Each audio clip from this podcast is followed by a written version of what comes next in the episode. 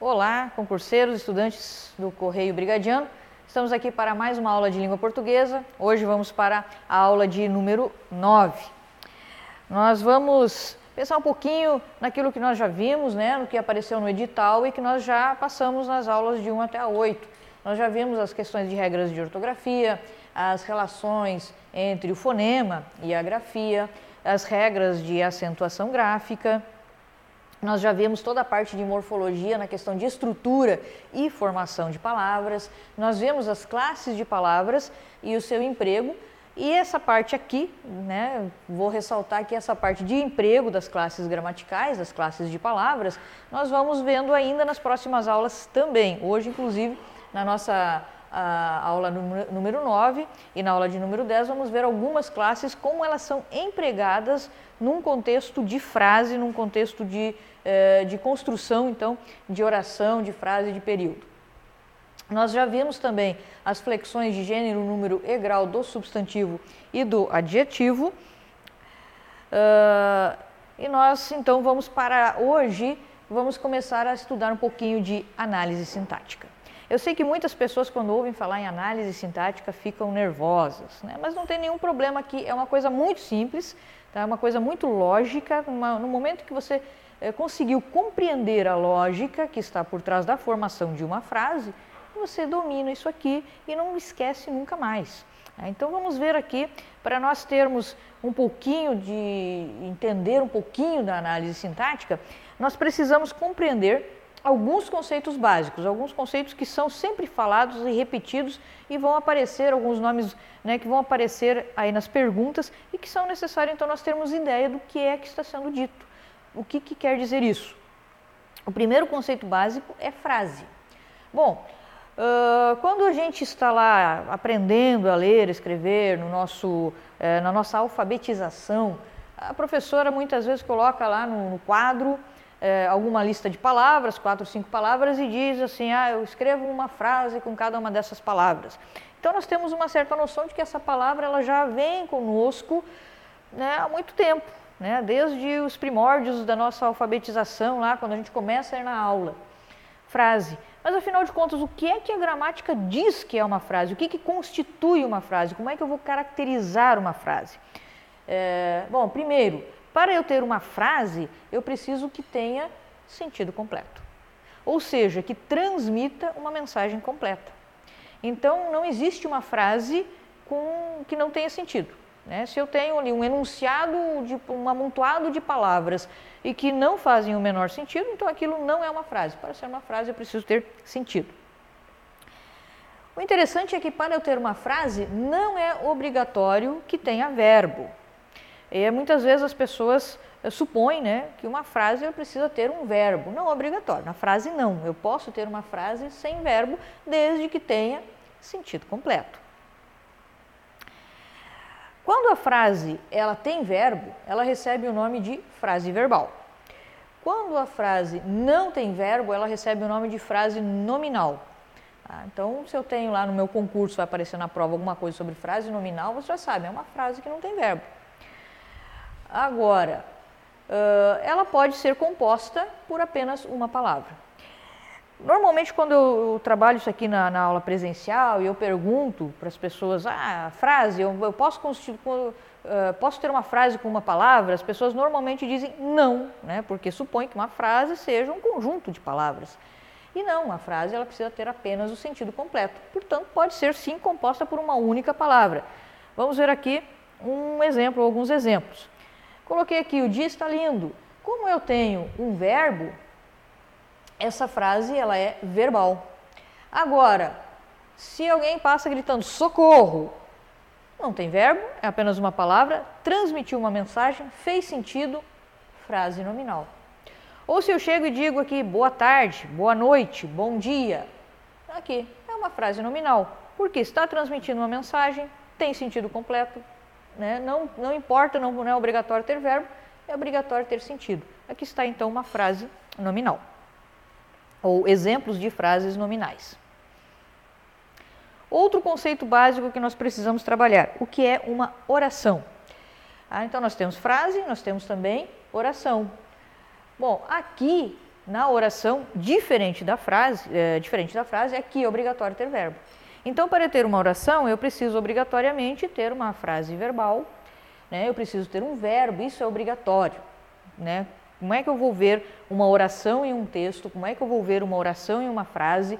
É, em, um, né, em um contexto, eu tenho que procurar o verbo. Tendo verbo, eu tenho uma oração. O que é interessante é que não é obrigatório ter sentido.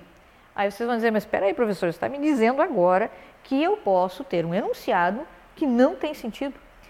Na verdade, não é que não tenha sentido. A oração não precisa ter sentido completo em si mesma.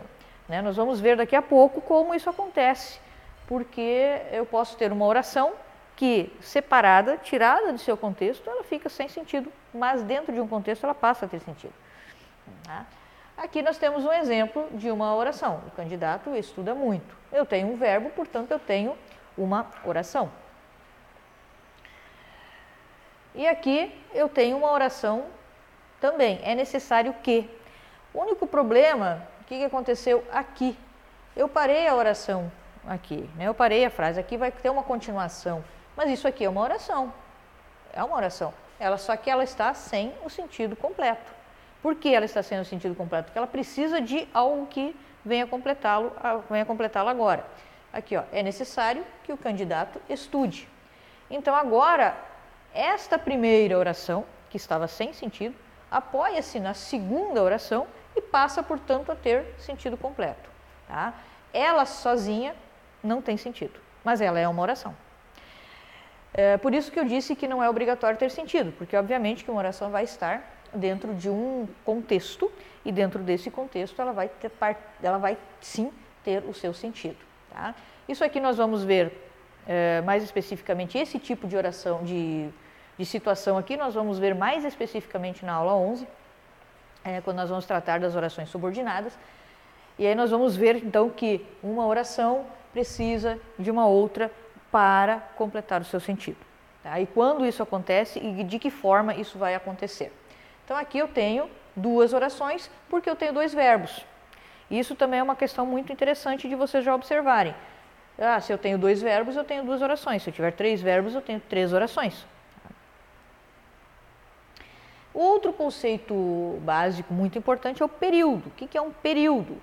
Tá? No período, ele vai, na verdade, juntar as duas, tanto a frase quanto a oração, porque ele vai ser obrigatório ter verbo, como na oração, e ele também é obrigatório ter sentido. Tá? Então, eu tenho aqui, eu tenho só que observar que o período, ele é a mesma coisa que uma é, oração, ele vai fazer a mesma coisa que uma oração, desde que ele tenha sentido, ou seja, ele junta oração e frase, Tá? Então, uma frase verbal vai ser um período. Eu só tenho que cuidar que a frase nominal não vai ser período, tá? Por que, que a frase nominal não é considerada período? Porque a frase nominal não tem verbo. A frase verbal, sim. Tá? Aí ela tem sentido e tem verbo. Então, a frase verbal é também conhecida por período.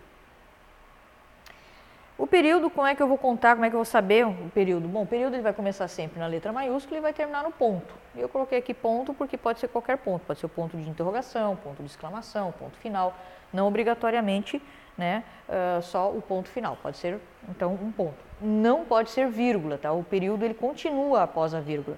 Então é importante observar que às vezes lá no, no, na prova vai aparecer assim, ah, olha lá o primeiro período do parágrafo tal, né? Bom, a gente vai ver lá a letra maiúscula e vai até o ponto e aí você descobriu o período.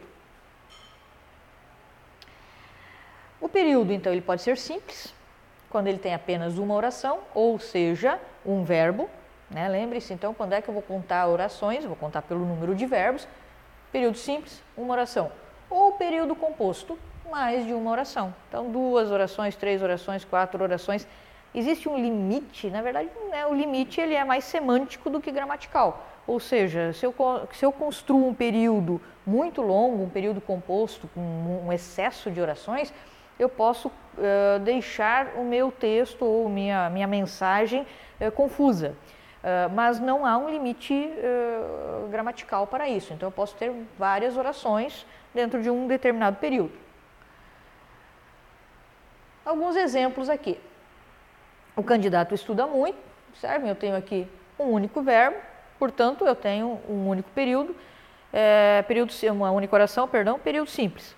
Agora, é necessário que o candidato estude, é um período composto, porque eu tenho dois verbos, é e estude. Está né? Tá aqui, o verbo estuda, e aqui, então, destacados os verbos e as orações. Aqui, neste caso, eu tenho uma conjunção que está ligando as duas orações. Nós vimos isso nas conjunções, quando nós estudamos essa classe gramatical, que ela vai servir para unir orações. Então, aqui eu tenho um exemplo de uma conjunção que está unindo a oração, a primeira oração, com a segunda, a subordinada com a, a, sua, a principal com a sua subordinada. A partir disso, nós vamos estudar agora um pouquinho, ou pensar um pouquinho, nos, uh, na análise sintática, pensando no período simples. E quando nós pensamos no período simples, nós estamos pensando naquele período que tem apenas uma oração. Por que, que nós vamos ver isso aqui? Uh, no momento que se entende estes uh, termos essenciais, enfim, análise sintática do período simples, o, o período composto se torna muito mais fácil. Então, nós vamos começar pelo simples e depois partirmos para o composto. Então, quais são os termos essenciais? Quando eu falar aqui, vocês vão lembrar imediatamente, porque isso é conteúdo que começa a aprender ali no sexto ano, antiga quinta série, sexta série, por aí. Começa a aprender, algumas escolas começam ali na, no, no oitavo ano, oitavo e nono ano, mas é por aí que se começa a estudar isto aqui. Primeiro termo essencial é o sujeito. Né? Então, o sujeito é o termo a que se refere o processo verbal do predicado. E, obviamente, né, o predicado é o termo seguinte, é o termo essencial seguinte, é o termo que de vários modos relaciona-se ao sujeito. Apesar de eles serem chamados de termos essenciais, nós vamos ver que nós vamos ter algumas orações sem sujeito, mas né, a gramática os classifica dessa forma, termos essenciais, sujeito e predicado. Para isso, nós vamos ter também uma classificação do sujeito. Como é que eu vou classificar o sujeito?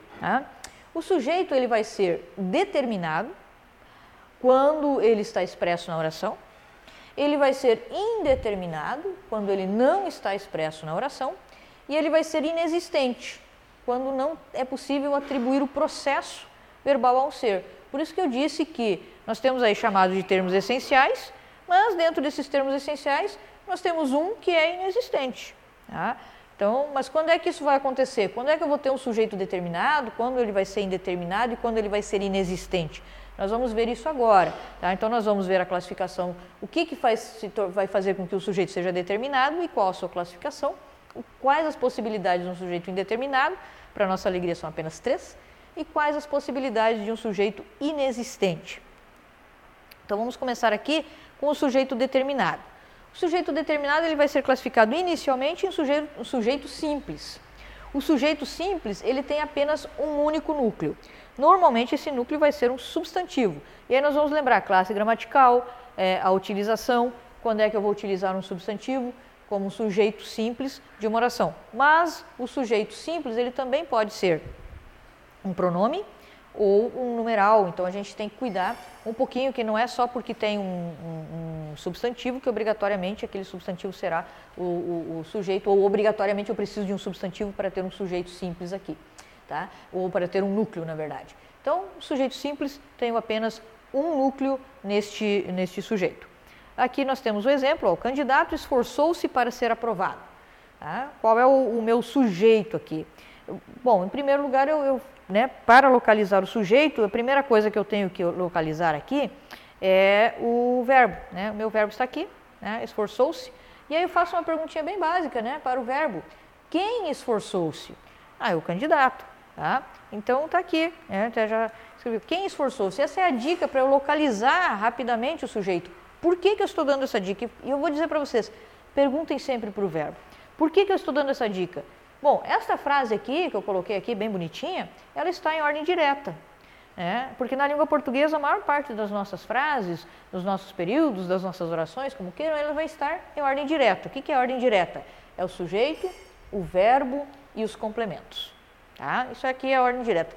Porém, eu posso colocar, ou pode, pode aparecer lá no texto, um sujeito no final da, da oração, final da frase. Ele pode estar deslocado. A minha frase pode estar em ordem indireta. Tá? E aí o que, que acontece? Bom, o, o, o, que primeiro apareceu foi o verbo, então não tem sujeito essa oração, aí eu vou classificar de forma errada. Então, para evitar isso, o que, que eu faço? Primeira coisa, localizei o verbo, faço essa perguntinha, quem ou o que, né? dependendo aqui, aqui é um quem, porque é um candidato, quem esforçou-se para ser aprovado? A resposta vai ser o sujeito. Tá? A resposta vai ser o sujeito. Né? Então, quem esforçou-se o candidato. O sujeito, portanto, é toda essa parte aqui, o candidato, incluindo o artigo. Tá? Incluindo o artigo. O que, que aconteceu aqui? Eu tenho um artigo, né? Uh, eu tenho esse o com artigo, mas obviamente alguns vão responder imediatamente candidato, somente essa palavra aqui. Ao responder isso, né, mostrando só, essa palavrinha aqui bonita, o que, que vocês já estão mostrando? Já estão mostrando que é o núcleo, é o núcleo do sujeito. Então, nesse caso aqui, eu tenho apenas um núcleo. Se eu tenho apenas um núcleo, eu tenho um sujeito simples. Então, aqui está né, o núcleo do sujeito, candidato. E esse O, já estou acrescentando aqui, que nós vamos, né, isso aqui é da aula 10, mas já estou adiantando aqui, ó, esse uh, artigo, o artigo O, ele uh, também recebe uma classificação, né, ele vai ser um adjunto adnominal. Então, todos os termos dentro de uma oração, elas vão ter uma classificação, né, e nós, nós temos aqui, então, né, o núcleo do sujeito candidato, o, a palavra que está junto ao sujeito aqui é o adjunto adnominal, que nesse caso é representado por um artigo. Aliás, os artigos, sua classificação é, é sintática, né, a classificação sintática dos artigos vai ser muito fácil porque eles sempre vão ser adjuntos adnominais. Tá? Aqui nós temos um, um substantivo, o substantivo vai ser núcleo do sujeito, vai ser núcleo de, do objeto, vai ser núcleo do complemento nominal, ele pode, ser, ele pode exercer outras funções sintáticas, mas o artigo ele sempre vai ser adjunto adnominal. O sujeito determinado ele também pode ser composto. Nesse caso, ele vai ter dois ou mais núcleos. Tá? Eu coloquei, é, enfatizei ali o dois, né? mas ele pode ter é, mais do que dois núcleos, não tem problema algum. É, aqui eu coloquei então a nossa a, uma frase, né, o candidato e o professor revisaram o conteúdo. Novamente, aquilo que eu falei para vocês antes. Faz a perguntinha para o verbo, faz essa pergunta mentalmente, perde ali alguns segundos fazendo isso, porque isso pode evitar que você erre uma questão. Então, quem revisaram? O candidato e o professor. Olha só, o que, que eu tenho aqui? Então, o sujeito dessa minha oração é o candidato e o professor. Quais são os núcleos? Aqui eu tenho dois núcleos, eu tenho o núcleo candidato e tenho o núcleo professor. E eu tenho dois adjuntos adnominais. Eu tenho o adjunto adnominal o do candidato e o de professor. Aí você vai me perguntar, certo, professora, e aquele e bonitinho aqui, né? Ah, esse e é uma conjunção, lembra? Conjunção aditiva, ela está simplesmente fazendo a ligação entre as, os dois termos de mesmo valor sintático, tá? Lembrem-se disso. Então, é, como os dois termos são do mesmo valor sintático, se utiliza ali essa conjunção para fazer a ligação entre eles. Lembre-se que quando nós estudamos né, as conjunções, nós vimos que elas fazem a ligação entre termos de mesmo valor sintático ou entre orações, que nós vamos ver daqui a pouquinho também. Nós temos também um outro sujeito, que é o oculto, Uh, e ele também, eu coloquei os três nomes possíveis para ele, que vocês vão encontrar nas provas. Tá? Ele poderá ser sujeito oculto, ele poderá ser chamado de desinicial, ele também vai ser chamado de elíptico e é sempre a mesma coisa. Tá? O núcleo fica subentendido. Olhem aqui, estudamos para a prova. Aí eu vou fazer a perguntinha, né? Uh, aquela perguntinha: quem estudamos para a prova? Nós. A resposta só pode ser nós. Como é que eu sei que essa resposta só pode ser nós? Porque o verbo está conjugado na primeira pessoa do plural. Não tem outra maneira, não tem outra possibilidade de resposta aqui. Então, este sujeito, ele está subentendido, ele não está declarado aqui, ele está apenas subentendido, consequentemente, ele é chamado então de desinencial, porque eu vejo ele pela desinência do verbo, primeira pessoa do plural, ou ele também é chamado de elíptico, em alguns casos, tá? Ah, esse núcleo, então, ele fica subentendido. Tem uma observação aqui a fazer para vocês. Esse tipo de sujeito ele é classificado também como simples. Então, em uma prova de concurso, ele pode aparecer sim, e eu já vi em questões em que nós tínhamos lá uma pergunta, uma, uma frase como esta aqui, por exemplo, e a classificação estava lá é, simples, composto, inexistente ou indeterminado. E aí, poxa, mas não está o oculto ali, né? não está o desinencial, como é que eu vou marcar esse tipo de sujeito? Caso aconteça uma situação dessas, vocês vão marcá-lo como simples. Tá? Não, tem, não tem por que não fazer isso, porque se aqui o pronome estivesse escrito, então ele estaria com apenas um núcleo. Temos então o sujeito indeterminado. Então vimos aí os três tipos de sujeito determinado, que é o simples, o composto e o desinencial ou oculto. Agora nós vamos ver o sujeito indeterminado. Quando acontece esse tipo de sujeito? Ele vai acontecer também em três situações, tá? Ele vai acontecer quando os verbos estiverem na terceira pessoa do plural. Telefonaram para o diretor. Aqui eu tenho o meu verbo, né? Telefonaram. Quem telefonaram? Bom, não sei quem telefonaram. Com um detalhe aqui, tá? Eu preciso uh, falar para vocês, né, que isso aqui é uma regra gramatical. Alguém poderia dizer eles, né? Sim, poderia ser, desde que ele estivesse escrito lá na oração anterior. É. Por exemplo, isso aqui é uma frase, uma parte de um texto, uh, e aí vai estar lá, o, e aí normalmente vai aparecer o nome como sujeito elíptico, sei lá, estava lá, ah, João e Pedro precisavam falar com o diretor, ponto. Telefonaram para o diretor. É, não encontraram, telefonaram para o diretor. Quem é que telefonaram? Aí nesse caso eu vou ter na oração anterior nome de duas pessoas, ou enfim, uma, uma alusão a alguém. Nesse caso, esse sujeito aqui seria elíptico. Mas, porque aí eu tenho que observar o contexto. Mas fora esse contexto, este caso aqui vai ser de sujeito indeterminado. Se aparece uma frase assim, pura e simplesmente terceira pessoa do plural, sem nenhuma retomada né, de, de, de, é, de, de alguém anterior, né, não, não, não tem contexto, nesse caso, então ele vai ser um sujeito indeterminado. Tá? Então, sempre observem é, o contexto, por isso coloquei aqui na observação há informações prévias ou contextuais, então se o texto tiver lá alguma informação anterior que dê para perceber quem é que telefonaram, aí vocês vão marcar sujeito elíptico. Se não houver nenhuma informação prévia ou na, nenhum, nada no contexto que indique quem sejam esses agentes dessa ação, aí o sujeito será indeterminado. Também no sujeito indeterminado, a terceira pessoa no singular mais o pronome se. Olha aqui, vivia-se muito bem eh, na, nesta cidade. Tá? Então aqui está na terceira pessoa do singular e aqui está o meu pronome se. Nesse caso, esse pronome se ganha um nome bonito de índice de indeterminação do sujeito. Tá? Ele tem esse nome bonito aqui Nesse caso aqui, depois nós vamos ver outros casos em que o C também vai aparecer e aí vai ter outro nome bonito. Nesse caso aqui, índice de indeterminação do sujeito. Exceção. Ah, sempre tem que ter uma exceção. É, aqui, os verbos transitivos diretos. Né? No, no caso dos verbos transitivos diretos, nós vamos ver daqui a pouco, é, não é sujeito indeterminado. Aí ele vai ter um sujeito determinado, sim, e normalmente vai estar bem escrito na frase, mas nós vamos ver daqui a pouco. Aí você pode me perguntar, tá bom, professora, legal, o que, é um verbo transitivo direto? Na sequência, nós vamos ver ainda nessa aula, nós vamos ver aqui o que, que é um verbo transitivo direto, e aí vocês vão perceber por que razão aqui uh, nós teremos um sujeito determinado, no caso de um VTD, né, de um verbo transitivo direto. E aqui o sujeito indeterminado, né, uh, nos verbos no infinitivo impessoal, tá? Era ali penoso dominar aquela matéria. Aqui nesse caso, vocês observem o verbo está no infinitivo. Lembre-se quando nós estudamos a aula é, anterior, a aula 8, verbos, né, as formas nominais. Temos uma das formas nominais que é o infinitivo. É, ele vai ser chamado de infinitivo impessoal sempre que ele não tiver sujeito, tá? Então, Aqui, no caso, né, nós não temos um sujeito, portanto, ele é um infinitivo impessoal. E nesse caso, o sujeito será indeterminado. Eu não sei quem vai fazer essa, essa ação. Tá? Uh, por exemplo, aqui outro, outro exemplo do infinitivo pessoal, correr faz bem para a saúde. Então eu tenho aqui, esse aqui ainda fica mais claro, né?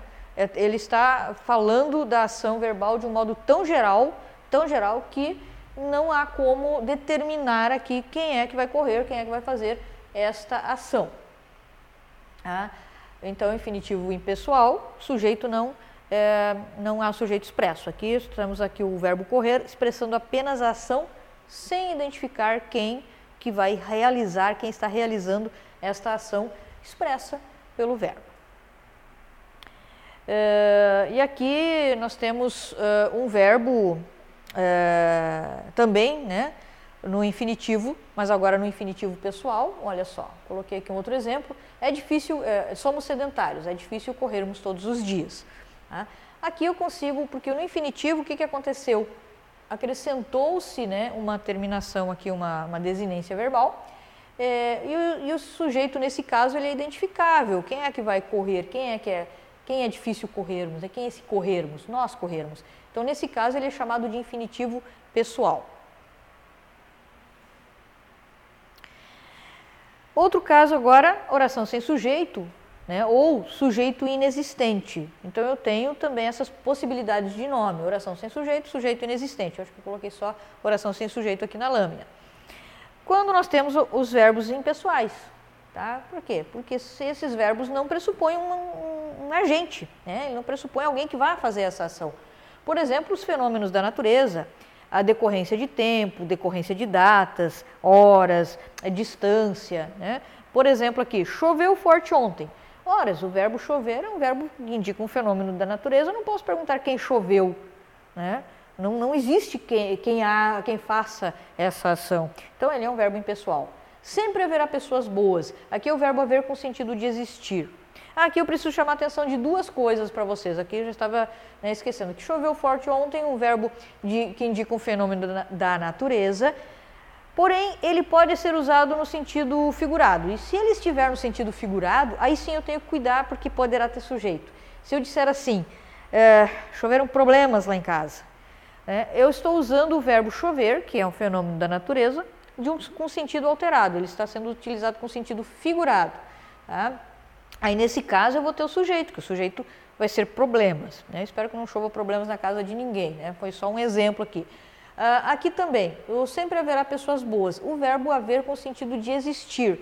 Mas se eu trocar esse verbo haver pelo verbo existir, aí passa a ter sujeito.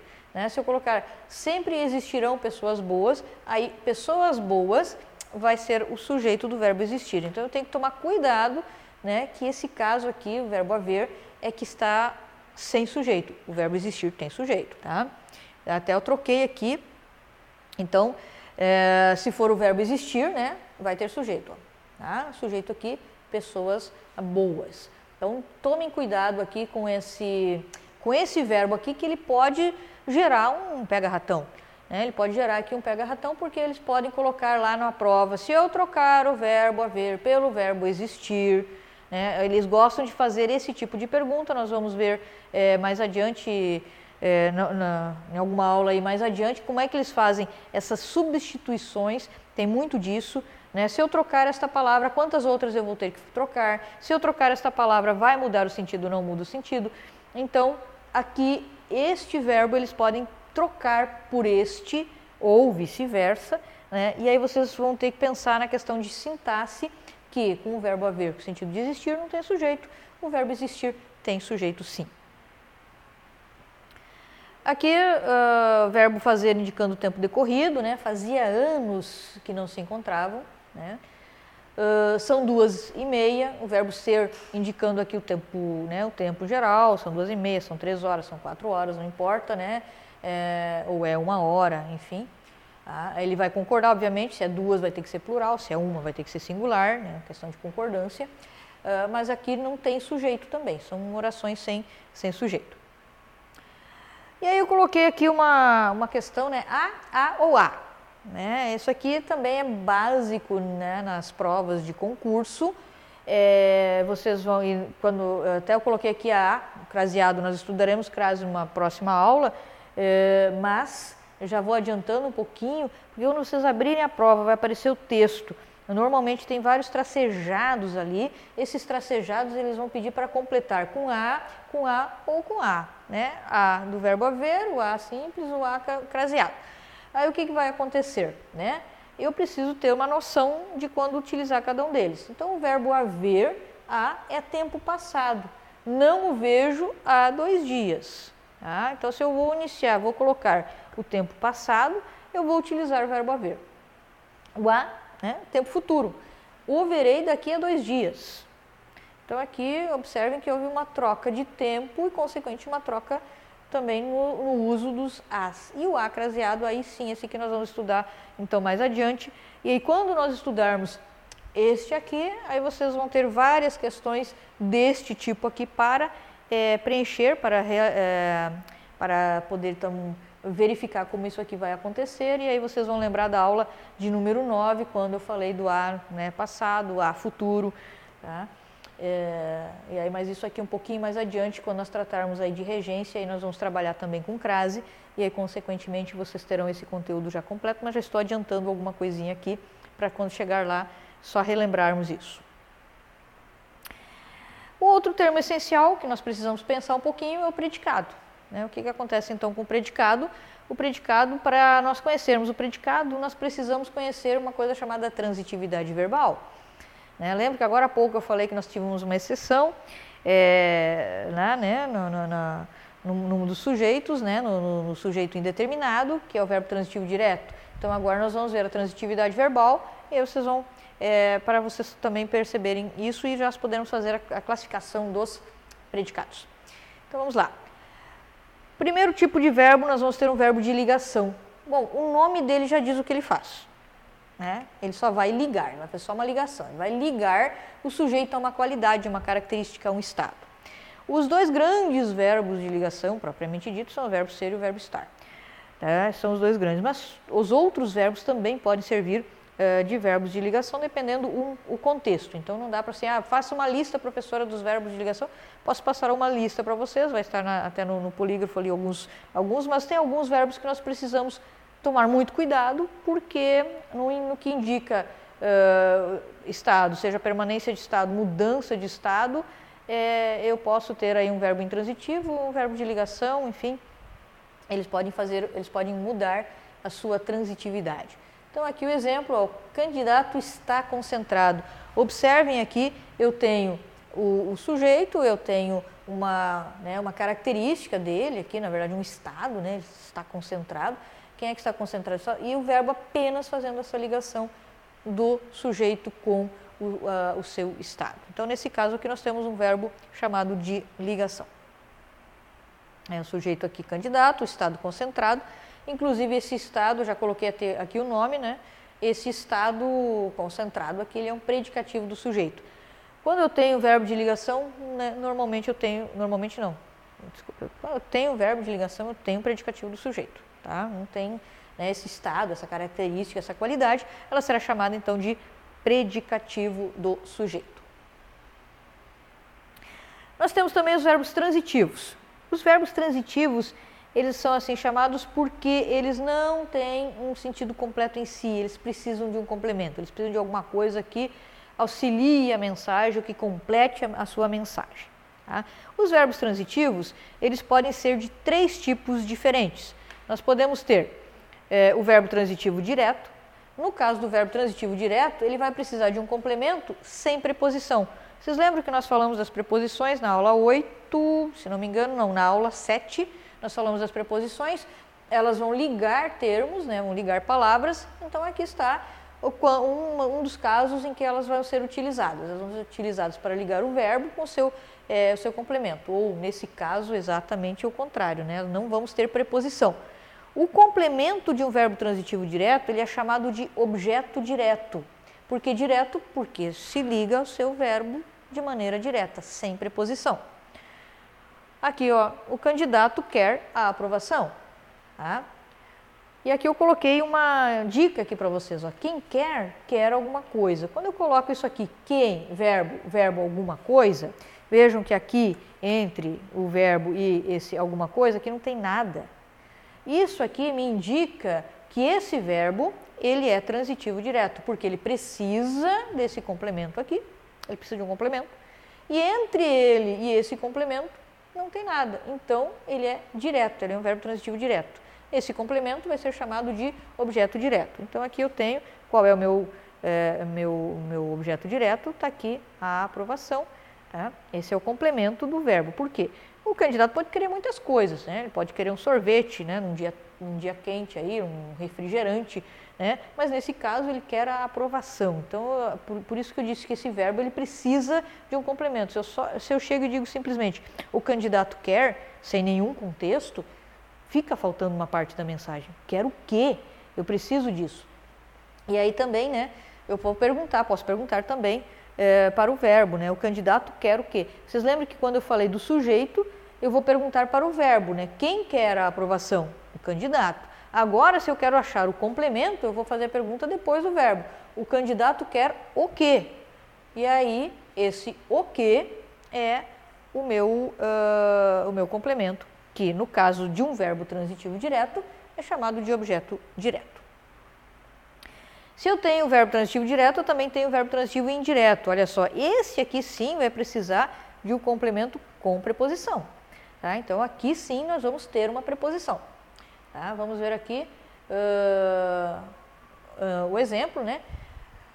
O complemento vai ser chamado de objeto indireto e aqui está, ó, o candidato precisa da aprovação. Uh, quem precisa precisa de alguma coisa. Olha só, de novo aqui, né? O quem, verbo, verbo, alguma coisa. Só que aqui, ó, nesse verbo alguma coisa, precisa, precisou com, colocar aqui a preposição. Quando vocês fazem essa dica aqui, vamos assim dizer, e vocês vão perceber que a preposição que o verbo pede, isso é regência, né? Cada, cada verbo é, é, transitivo indireto, ele vai pedir uma preposição, muitas vezes vai ser a preposição de, pode ser a preposição com, pode ser a preposição para, são inúmeras, né? É, são várias. Então, o que, que vai acontecer? O próprio, no próprio momento vai aparecer aqui qual é a preposição. Tá? Então, se o candidato precisa da aprovação. A nossa preposição aqui no caso está aqui. Tá? O que, que aconteceu? Lembrem-se né, que eu posso, ah, a preposição ela pode contrair-se com o artigo, né? Então, a aprovação, eu contraí a preposição de, de mais a, dá. Então, o candidato precisa da aprovação, está aqui o nosso é, objeto uh, indireto, né? Sujeito o candidato, o verbo transitivo direto precisa, objeto indireto da aprovação. O terceiro tipo vai juntar os dois, os dois anteriores, o terceiro tipo de verbo transitivo. Nós vamos ter um verbo transitivo direto e indireto. Esse aqui, então, é um pouquinho mais é, complexo, né, vamos assim dizer, porque ele precisa de dois complementos é, para poder fazer a sua, é, a sua mensagem ficar completa. Então ele é mais, é, ele necessita então de dois complementos, sendo um sem preposição e outro com preposição. Então nesse tipo de caso, no verbo transitivo direto e indireto, eu vou ter o quê? Eu vou ter um objeto direto e um objeto indireto. Tá? O professor ofertou aos alunos um livro. Olha só. É, aqui o professor ofertou uh, o quê? Faça uma pergunta ao verbo. Ofertou o quê? Ofertou um livro. Está aqui, então, o meu objeto indireto. Oh, perdão, objeto direto. Né? Opa, volta. Né? Está aqui meu objeto direto. Ofertou para quem ou a quem? Veja que aqui no que eu faço a pergunta, já apareceu a preposição, né? Para quem? A quem? Aos alunos. Aqui está a minha preposição. Novamente, ela foi, é, ela está aqui junto com o artigo, tá? Então, eu tenho aqui um livro, objeto direto, aos alunos, o objeto indireto. Então, o verbo ofertar, ele precisa, quem oferta, oferta alguma coisa para alguém. Então, nós temos aqui os verbos intransitivos que não precisam de complemento. Eles já transmitem a ideia completa em si, em si mesmo, né? Então, aqui o candidato saiu da sala. Observem que se eu simplesmente cortar a frase, o candidato saiu, a mensagem está completa. Tá? Aí, esse da sala, que, que está aqui, é um adjunto adverbial. Nós vamos ver mais adiante aí na aula de número uh, 10, mas já estou adiantando. O que, que acontece? Normalmente, quando eu tenho um verbo intransitivo, eu tenho um adjunto adverbial. Obrigatoriamente? Não, não é obrigatório, é normalmente, tá? É por quê? Eu tenho um verbo que está transmitindo uma mensagem completa, ele não precisa de complementos, mas eu quero acrescentar elementos.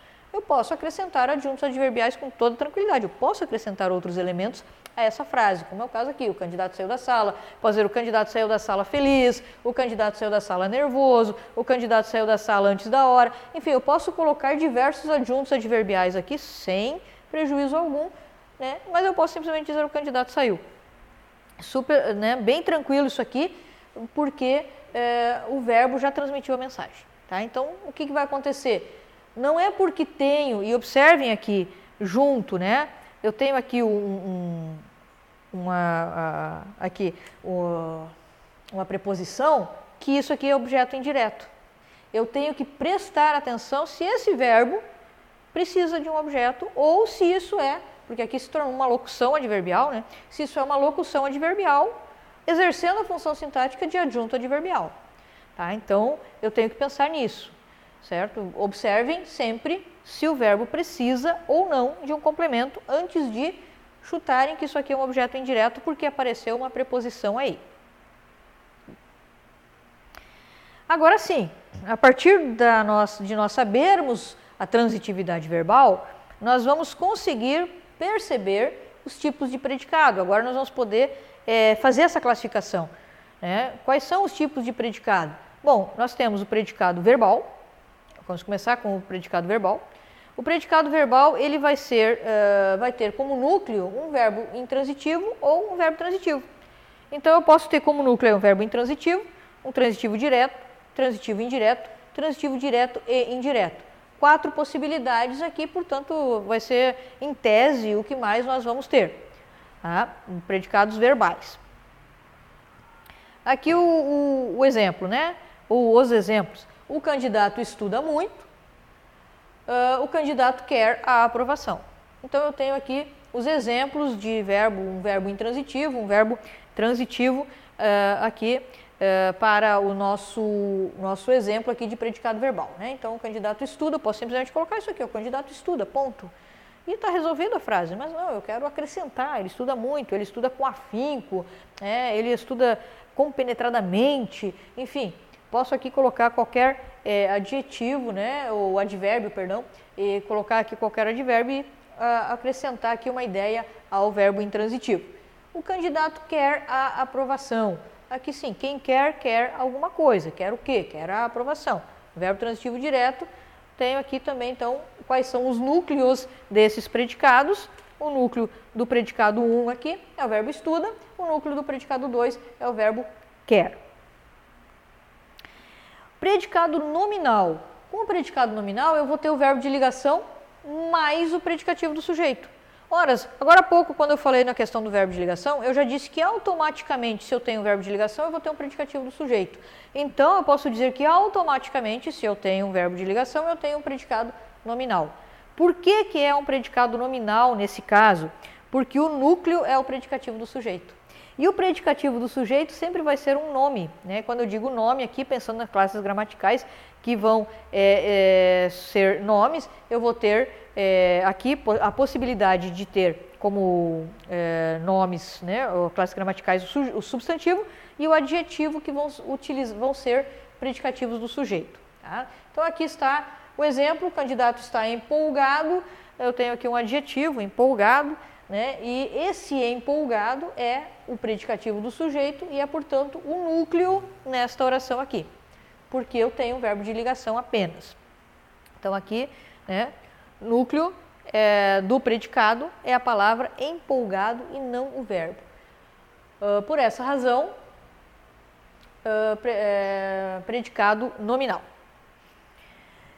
E o último tipo de predicado é o predicado verbo nominal. Agora eu pego os dois tipos, né? Eu pego o predicado verbal e o predicado nominal, né? Eu pego os dois núcleos e junto em uma única oração. Então eu vou ter um verbo que, uh, que seria de ação, né? Que seria o verbo intransitivo e os verbos transitivos, um desses tipos de verbo, e mais um predicativo.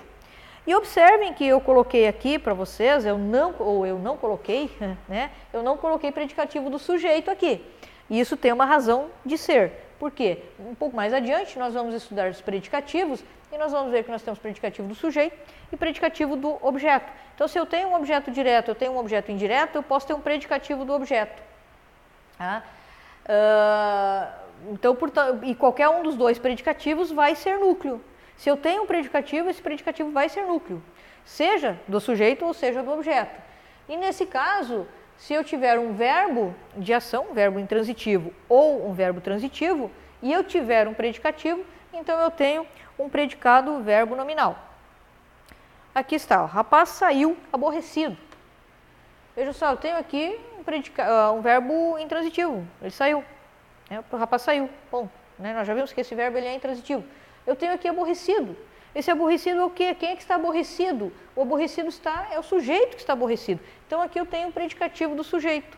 Eu tenho um predicativo do sujeito, então ele é núcleo. Eu tenho um verbo que pressupõe uma ação, um verbo intransitivo, ele também é núcleo. Então nesse caso eu tenho dois núcleos, né? eu tendo dois núcleos, o, o, verbo intransitivo saiu, eu tenho o núcleo aborrecido, que é o predicativo do sujeito, portanto eu tenho aqui um predicado verbo nominal, também é chamado de PVN, aí né, a siglazinha dele.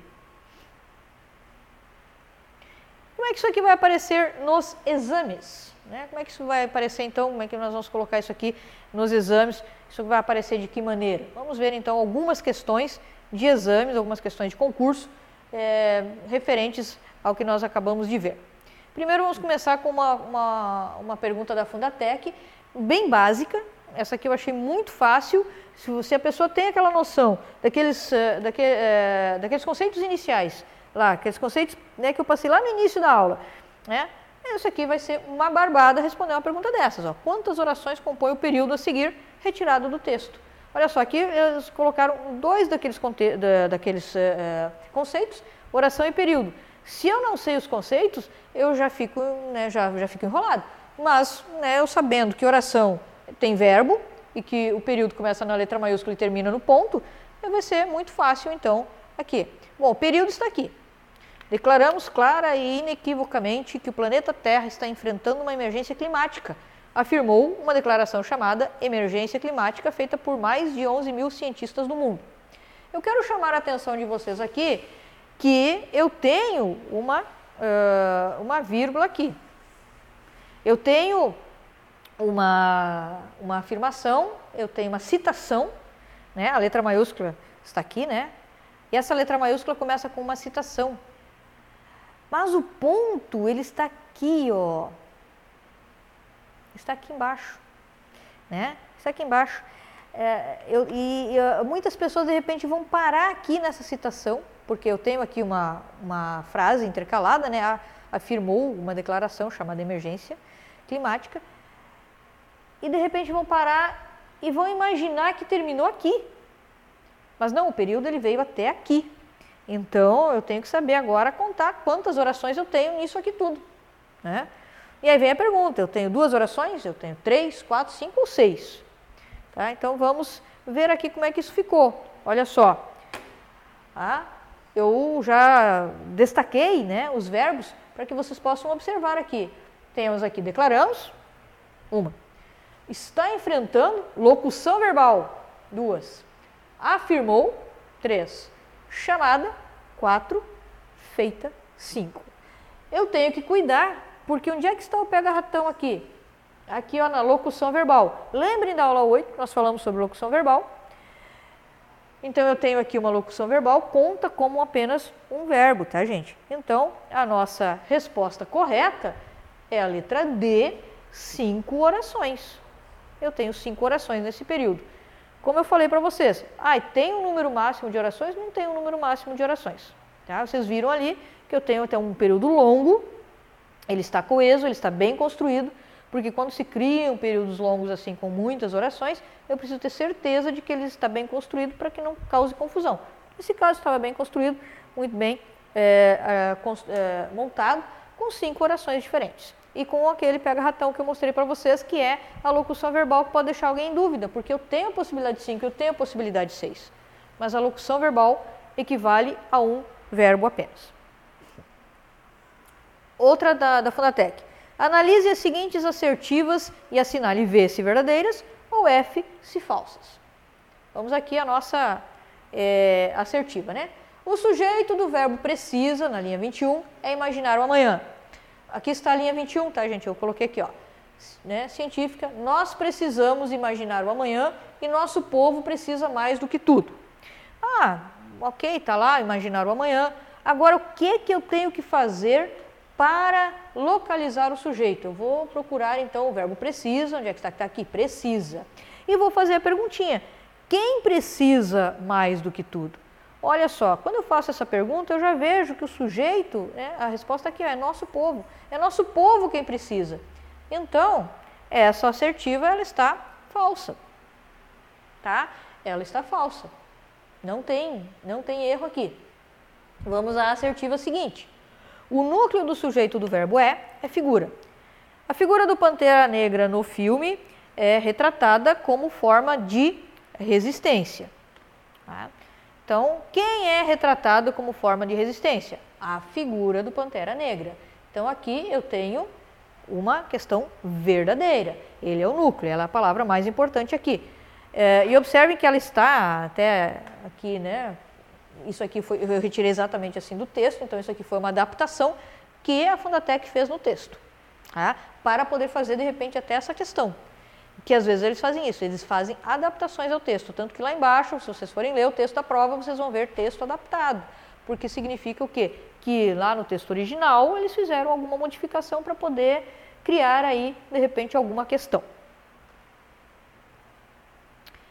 C, da linha 4, trata-se de um pronome reflexivo. Pantera Negra, filme lançado em 2018, tornou-se um importante instrumento. Está aqui o meu pronome C, né, na linha 4, bem bonitinho. E ele é um pronome reflexivo, porque quem é que tornou-se importante? O filme. Então, o verbo né, está refletindo aqui a próprio, assim dizer, o próprio sujeito. Né?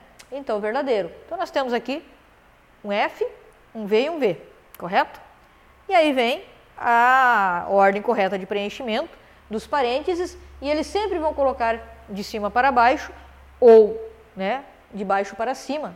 Normalmente, eu pessoalmente nunca vi a, poss a, possibilidade de baixo para cima, mas vai que alguém invente, né? Então, vocês leiam com calma, de cima para baixo. Então, de cima para baixo, nós tivemos a primeira, a nossa primeira, nós vimos que o sujeito não era aquela é, que estava ali colocada, né? Então, era uma falsa. Depois, as duas assertivas seguintes como sendo verdadeiras. Analise o seguinte trecho retirado do texto. Quando a gente chega em 2018 com a Marvel fazendo o primeiro filme de um super-herói negro, é fundamental e muito importante quando pensamos em termos de representatividade. Qual dos termos sublinhados representa o verbo de ligação? Ah, ficou meio ruim de ver aqui embaixo, mas depois a gente arruma isso. Qual dos termos sublinhados representa o verbo de ligação? O 1 chega, o 2 fazendo, o 3 é ou o 4 pensamos.